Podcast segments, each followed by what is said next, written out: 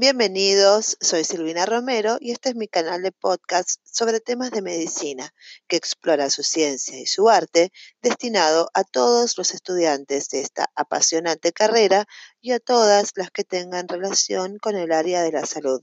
Este es el momento donde dejamos de estudiar, sin, dejamos de leer sin dejar de estudiar. Bueno, vamos a seguir con las, eh, las enfermedades eh, tiroideas y vamos a continuar con, habíamos visto hipotiroidismo, hipertiroidismo, continuamos con tiroiditis. La tiroiditis es un conjunto heterogéneo de procesos de etiología y características clínicas diversas. Tenemos la tiroiditis aguda bacteriana o piógena, es un trastorno muy raro. La infección se produce por la extensión vía hematógena o linfática de una infección bacteriana de otra localización o por entrada directa del germen por traumatismo o en el conducto tirogloso persistente. Se manifiesta por dolor, calor y tumefacción local, así como síntomas generales de infección. El tratamiento consiste en tratamiento antibiótico y el drenaje si existen colecciones purulentas. Los gérmenes implicados más frecuentemente son Staphylococcus aureus, Streptococo hemolítico y neumococo. En pacientes con SIDA puede haber tiroiditis aguda por neumocystis carini. Con respecto a la tiroiditis subaguda viral de Kervine o granulomatosa, esta entidad es muy probablemente de origen viral. Los síntomas de tiroiditis pueden aparecer después de una infección de vías respiratorias altas y se caracterizan por malestar general, febrícula y dolor, generalmente unilateral sobre el tiroides o referido hacia los oídos o la mandíbula. En la exploración destaca una gran sensibilidad a la palpación del tiroides que se encuentra aumentado de tamaño y nodular. En algunas ocasiones no aparece dolor. Es raro que debute con signos de hipertiroidismo grave. Es característico el aumento de la velocidad de sedimentación y la disminución de la captación tiroidea de yodo radioactivo respecto a los niveles hormonales en una primera etapa T4 y T3 están elevadas y TSH suprimida. Posteriormente, a medida que se vacía la glándula de hormona, se produce una fase de hipotiroidismo. El diagnóstico diferencial debe establecerse con la enfermedad de Graves y con la tiroiditis silente. Este proceso evoluciona a lo largo de varios meses y se produce recuperación completa de la función tiroidea. En aquellos casos más leves, los síntomas se suelen controlar con ácido acetil salicílico, siendo necesaria la utilización de esteroides en los casos que presentan más gravedad.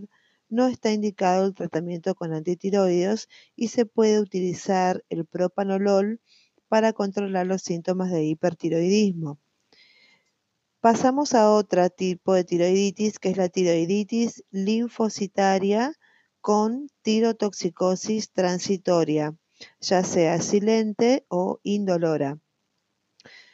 Este cuadro puede ocurrir a cualquier edad, si bien es más frecuente en las mujeres, las manifestaciones de hipertiroidismo son leves, aunque ocasionalmente pueden ser graves. La palpación tiroidea demuestra una glándula aumentada de tamaño, indolora y de consistencia aumentada. La velocidad de sedimentación es normal. La captación de yodo radioactivo está disminuida. Los anticuerpos antitiroideos suelen ser positivos en títulos bajos, aunque pueden ser negativos, y las hormonas tiroideas están elevadas con TSH suprimida. Su etiología es desconocida, aunque se cree que la autoinmunidad desempeña un papel importante en su génesis. El cuadro evoluciona insidiosamente durante 2 a 5 meses. Tras la primera fase hipertiroidea, un 20 a 40% de los pacientes sufren de hiper eh, sufre una fase de hipotiroidismo sintomático y bioquímico que a veces requiere tratamiento sustitutivo. Es frecuente su aparición después del embarazo, que sería una tiroiditis postparto. Puede haber recurrencias hasta en un 10% de los casos. Puede asociarse a diabetes mellitus hasta en un 25% de los casos. El diagnóstico diferencial debe establecer en la fase tirotóxica con la enfermedad de Graves y con el resto de causas de hipertiroidismo con tirotoxicosis con captación disminuida. A veces, para su diagnóstico definitivo, se debe realizar biopsia tiroidea. Con respecto a la tiroiditis linfocitaria crónica de Hashimoto o bocio linfoide. Esta enfermedad es un proceso inflamatorio crónico en el que intervienen factores autoinmunitarios, aparece con más frecuencia en mujeres de edad media. El bocio es la principal manifestación de este proceso.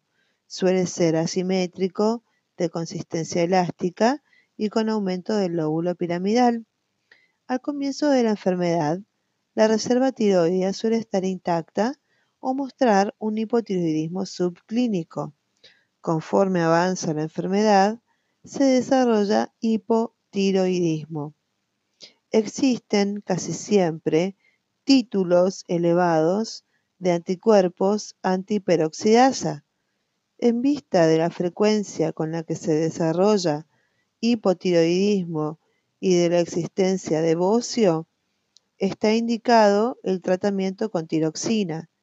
Histológicamente se observan una infiltración linfocitaria difusa y algunas células epiteliales con alteraciones oxifílicas en el citoplasma características de la tiroiditis de Hashimoto. Entre los signos que demuestran la participación de factores autoinmunes se encuentran la infiltración linfocitaria de la glándula, y la presencia de anticuerpos antitiroideos o anticuerpos antitirolobulina y antiperoxidasa.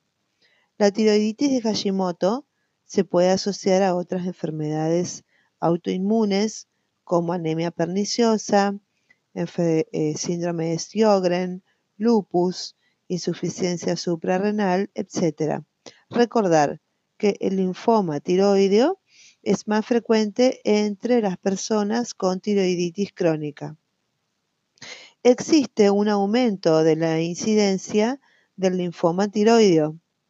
Algunos enfermos presentan hipertiroidismo en un 10% y títulos elevados de anticuerpos antitiroideos. Este proceso se denomina Hashi-toxicosis y puede sugerir la combinación de dos procesos autoinmunes, enfermedad de Graves y tiroiditis de Hashimoto. El hipertiroidismo asociado a la tiroiditis de Hashimoto se trata de forma convencional, aunque tanto el yodo 131 como la cirugía se emplean raras veces, ya que el proceso inflamatorio crónico suele limitar la duración de la hiperfunción tiroidea. Con respecto a la tiroiditis fibrosante de Riedel o estruma de Riedel, es un trastorno inflamatorio raro y de etiología incierta. Clínicamente se presenta con síntomas de presión y en la exploración se encuentra una glándula aumentada de tamaño, dura e inmóvil. Recordar, un paciente de mediana edad con un tiroides aumentado de tamaño de consistencia pétrea y sin afectación de ganglios linfáticos ganglionares regionales, siempre debe hacernos pensar, en primer lugar, en la tiroiditis de Riedel. Se asocia a veces con fibrosis mediastínica y retroperitoneal. Existe hipotiroidismo en un 25%. Los anticuerpos antitiroideos son negativos y la captación de yodo está disminuida.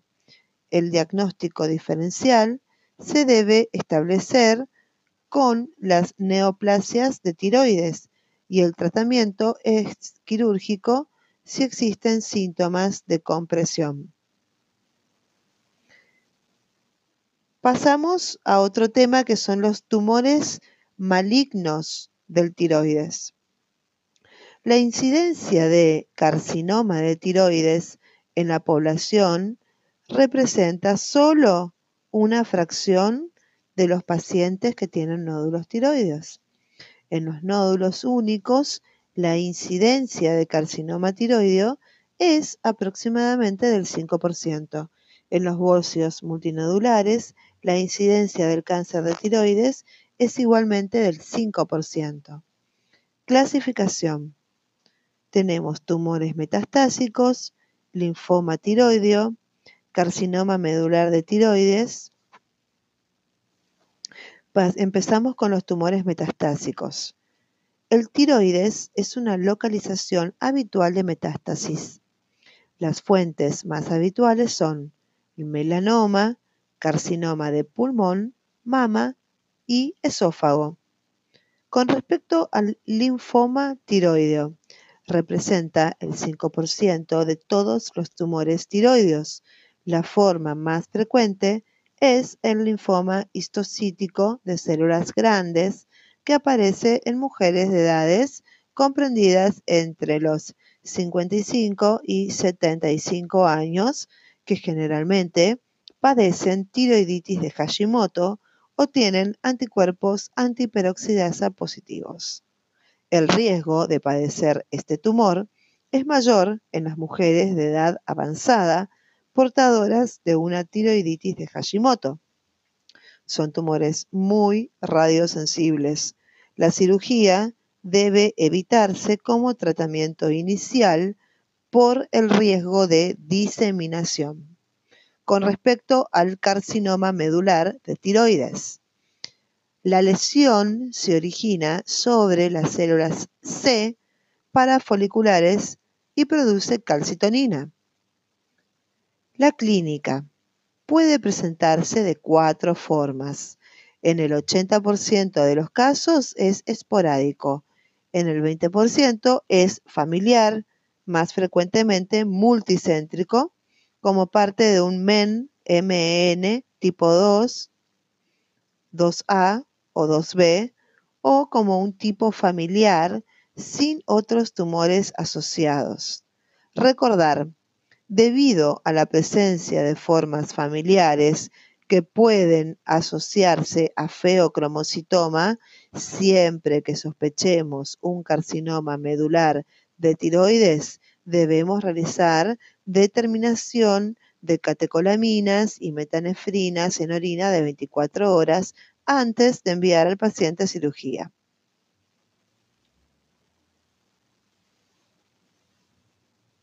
La máxima incidencia de la forma esporádica se da entre la sexta y séptima década de la vida. Suelen existir adenopatías en el momento del diagnóstico, tiene tendencia a calcificarse y puede producir metástasis a distancia en pulmón y sistema nervioso central. El diagnóstico. Histológicamente se caracteriza por acúmulos de células C junto con sustancia amiloide. Se ha identificado el gen responsable en los casos familiares, encontrándose mutaciones en el protooncogen RET Recordar, la presencia de tejido amiloideo en una histología del tiroides siempre debe hacernos pensar en el carcinoma medular de tiroides, independientemente de que se describan papilas, acúmulos de células foliculares o focos de anaplasia. Esto permite el diagnóstico precoz en los familiares del paciente. La calcitonina plasmática sirve de marcador tumoral para detectar enfermedad residual después del tratamiento. Puede producir otra serie de péptidos como ACTH, CRH, CEA, etc. Tratamiento. El tratamiento de elección es la cirugía, que se denomina una tiroidectomía total con linfadenectomía central de rutina. La radiación externa y la quimioterapia tienen un papel paliativo en el tratamiento de la enfermedad residual, cuando el carcinoma medular está en el contexto de un MN, MEN, primero hay que operar el feocromocitoma y luego el carcinoma medular e hiperparatiroidismo. Con respecto a los tumores del epitelio folicular, tenemos carcinoma papilar, carcinoma folicular y carcinoma anaplásico. Carcinoma papilar es el tumor tiroideo más frecuente en un 70%, tiene una frecuencia de presentación bimodal con un pico entre la segunda y la tercera década y un segundo pico más tardío en la edad media de la vida, siendo más frecuente su aparición en áreas ricas en yodo. Es una lesión de crecimiento lento que se propaga a través de la cápsula tiroidea hacia estructuras vecinas del cuello, sobre todo ganglios linfáticos, siendo infrecuente la diseminación hematógena, el pronóstico está en función del tamaño de la lesión original. Los tumores menores a 2 centímetros tienen un pronóstico excelente. La presencia de afectación linfática se asocia con un mayor riesgo de recurrencia. El carcinoma papilar es el que aparece más frecuentemente relacionado con la radiación cráneo-cervical durante la infancia. Anatomopatológicamente, se caracteriza por la presencia de papilas recubiertas de células atípicas. Es rara, pero diagnóstica, la presencia de calcificaciones en grano de arena o de cuerpos de hepsamoma y siempre existen asociados elementos foliculares. Con respecto al carcinoma folicular, representa entre el 15 al 20% de los tumores tiroideos, tiene tendencia a presentarse en sujetos de edad avanzada, anatomopatológicamente se asemeja al epitelio tiroideo normal, es encapsulado y solo se diferencia del adenoma folicular benigno, si hay invasión de la cápsula o invasión vascular.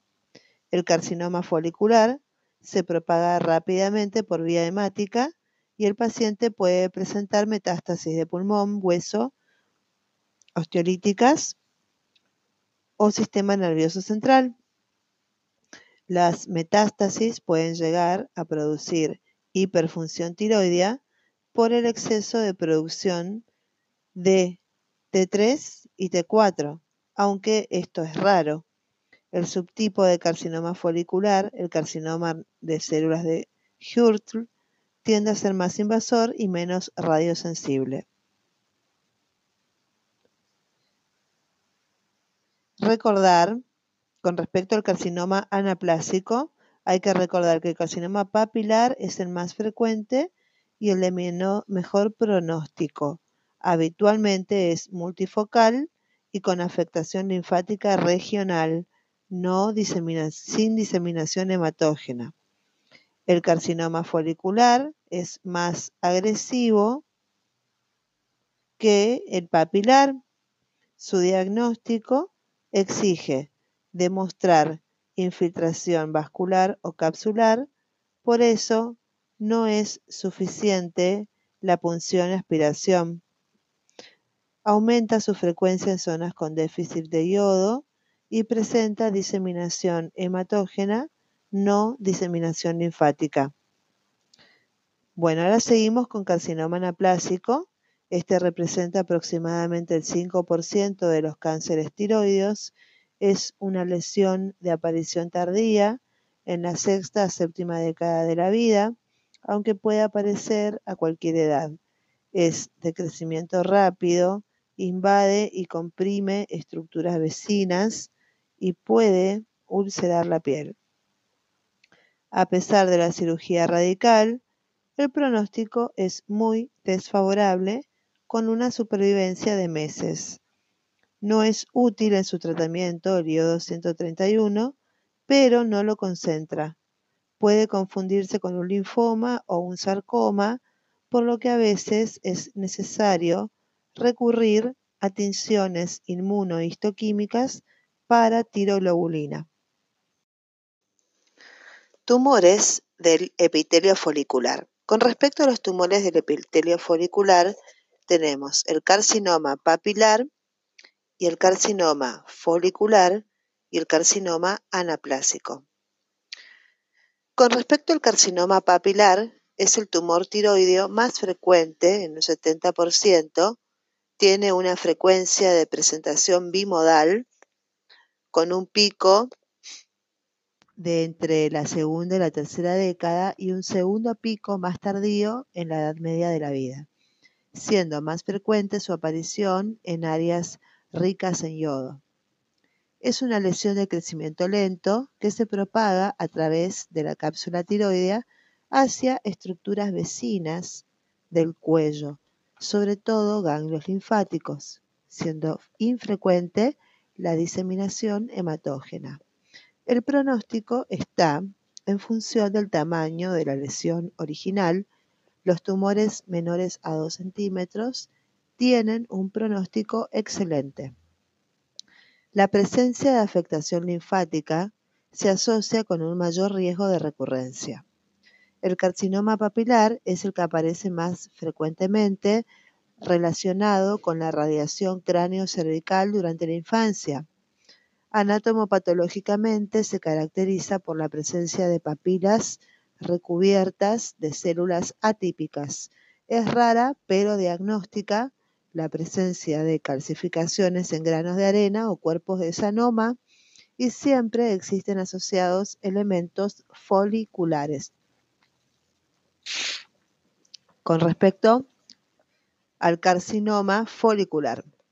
Este representa el 15 al 20% de los tumores tiroides. Tiene tendencia a presentarse en sujetos de edad avanzada. Anatomopatológicamente se asemeja al epitelio tiroideo normal, es encapsulado y solo se diferencia del adenoma folicular benigno si hay invasión de la cápsula o invasión vascular. El carcinoma folicular se propaga rápidamente por vía hemática y el paciente puede presentar metástasis en pulmón, hueso, osteolíticas o sistema nervioso central. Las metástasis pueden llegar a producir hiperfunción tiroidea por el exceso de producción de T4 y T3, aunque esto es raro. Un subtipo de carcinoma folicular, que es el carcinoma de células de Hurtle, tiene más tiende a ser más invasor y menos radiosensible. Recordar que el carcinoma papilar es el más frecuente y el de mejor pronóstico.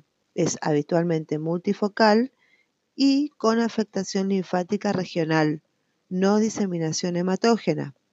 El carcinoma folicular es más agresivo que el papilar. Su diagnóstico exige demostrar infiltración vascular o capsular, por eso no es suficiente la PAF. Aumenta su frecuencia en zonas con déficit de yodo y presenta diseminación hematógena, no diseminación linfática. Bueno, ahora el último que es el carcinoma anaplásico. El carcinoma anaplásico representa aproximadamente el 5% de los cánceres tiroideos.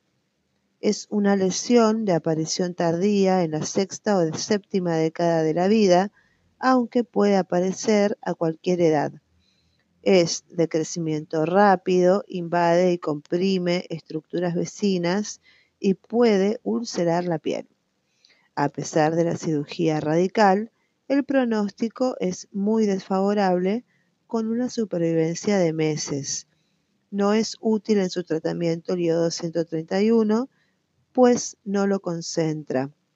Puede confundirse con un linfoma o un sarcoma, por lo que a veces es necesario recurrir a tensiones inmunohistoquímicas para tiroglobulina. El diagnóstico. El diagnóstico del cáncer de tiroides se solapa con una evaluación del nódulo tiroideo.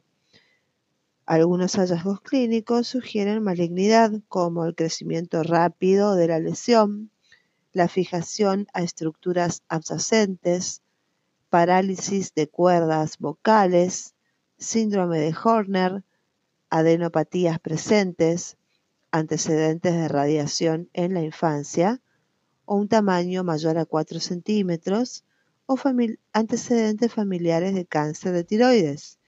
La presencia de nódulos tiroideos es frecuente en la población general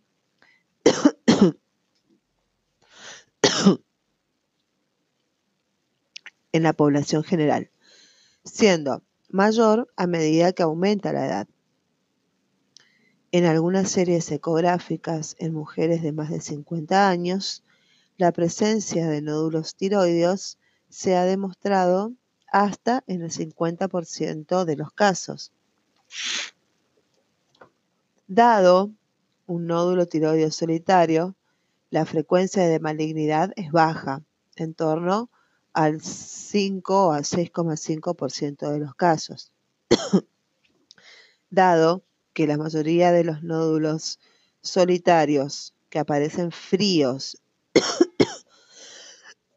en una gammagrafía son benignos, quistes coloides o adenomas no funcionantes, en la actualidad se desaconseja esta prueba como primer paso en la investigación del nódulo tiroideo. Aunque en la práctica clínica el proceso diagnóstico incluye unos niveles de TSH y una ecografía cervical. La prueba que ofrece la mayor rentabilidad diagnóstica es la punción aspiración del nódulo con aguja fina, que es el PAF, y constituye el primer paso sobre el que se sustenta la actitud y ante el nódulo tiroideo solitario. La punción aspiración con aguja fina para el estudio citológico de la lesión es el método inicial más adecuado para el estudio de, la mayoría de los pacientes. Permite diferenciar de forma fiable los nódulos malignos de los benignos en todos los casos, excepto en las lesiones con abundante celularidad o foliculares, en la que es necesario demostrar la invasión vascular para separar las lesiones malignas de las benignas. Por otro lado, dado que pueden existir falsos positivos y negativos con la PAF, con la punción de aguja fina, la clínica, los factores de riesgo del paciente y evolución del nódulo son también importantes en la toma de decisiones. En caso de nódulos no accesibles por palpación o con componente quístico, la rentabilidad de la punción con aguja fina puede aumentarse si se hace guiada por ecografía. Recordar, la presencia de adenopatías constituye un factor de riesgo muy importante para que un nódulo tiroideo sea maligno y también indica mayor riesgo de recurrencia local en un paciente tratado de cáncer diferenciado de tiroides, pero no influye en el pronóstico del carcinoma diferenciado de tiroides. La gammagrafía, la demostración de un nódulo frío en la gammagrafía, constituye un parámetro sugestivo de carcinoma, aunque solo el 20% de los nódulos fríos son malignos. Las lesiones calientes rara vez son malignas, menos del 1% de los casos. La ecografía. Los nódulos mixtos o sólidos sugieren un tumor. Los nódulos quísticos suelen indicar lesión benigna. Permite diferenciar el nódulo solitario del predominante bocio multinodular. Las pruebas de laboratorio carecen de utilidad en la diferenciación entre los nódulos tiroideos malignos y benignos. La función tiroidea suele ser normal y los marcadores tumorales carecen de interés, excepto la calcitonina y el CEA, y en los pacientes con carcinoma medular.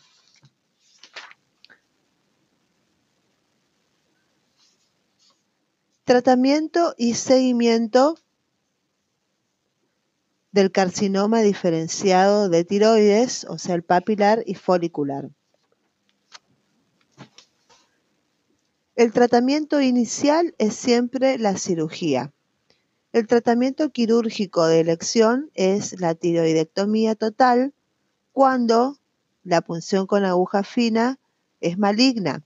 Si la punción con aguja fina es dudosa, folicular o no concluyente con factor de riesgo alto para lesión maligna, se realiza una extirpación amplia de la lesión, que es la hemitiroidectomía con ismectomía, y se realiza biopsia de la pieza quirúrgica.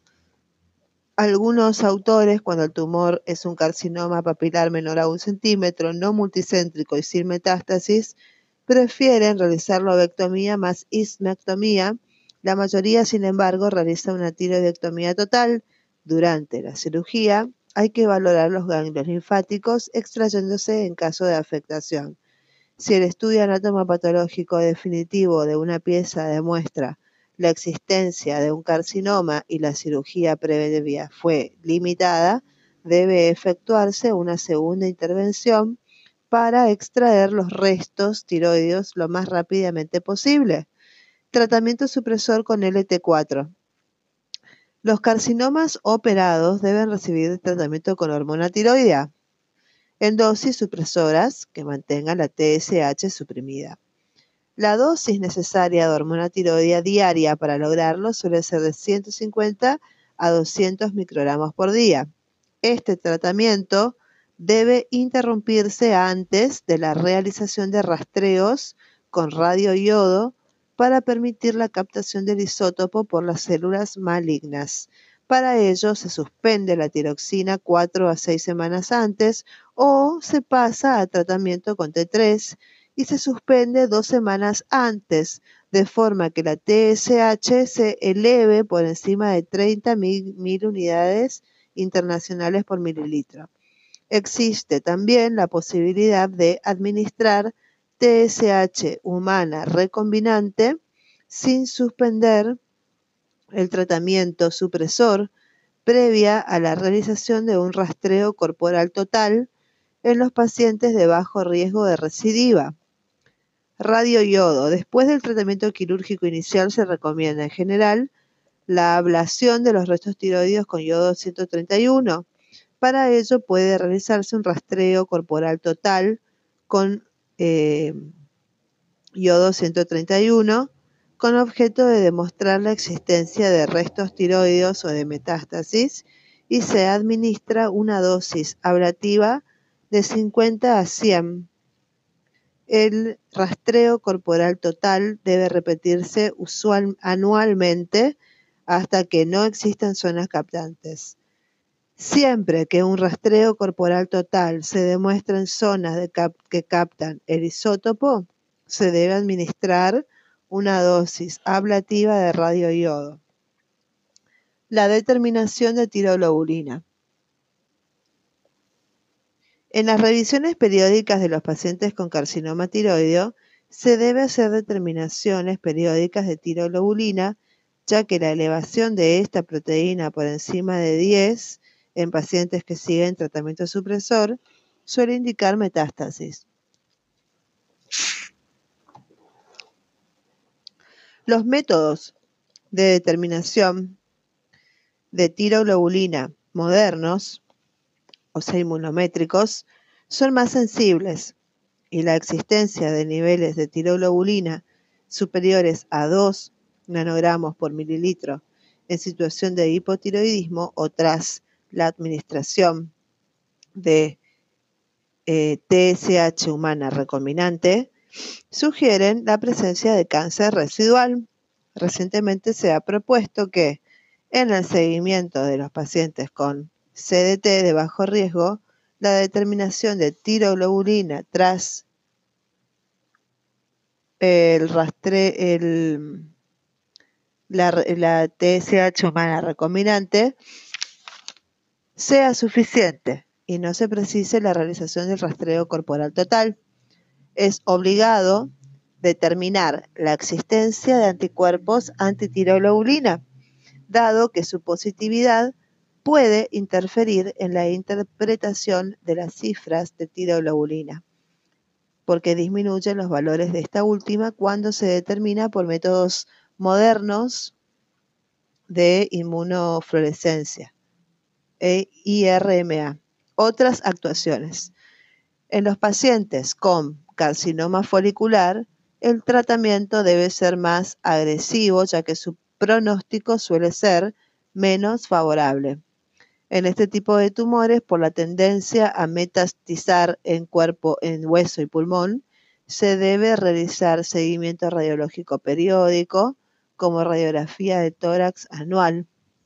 En el caso de la ausencia de captación de radioiodo con tiroglobulina elevada, hay que buscar enfermedad residual o metastásica con otras técnicas de imagen como la ecografía cervical, tomografía computada, resonancia magnética o PET.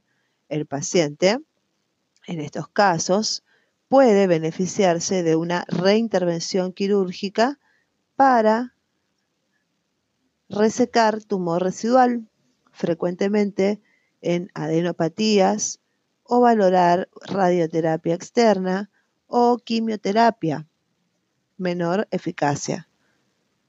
La administración de dosis altas de radioiodo en pacientes con tiroglobulina positivos con RCT eh, rastreo corporal negativo suele ser útil cuando existen micrometástasis pulmonares que pueden pasar desapercibidas en el rastreo corporal total.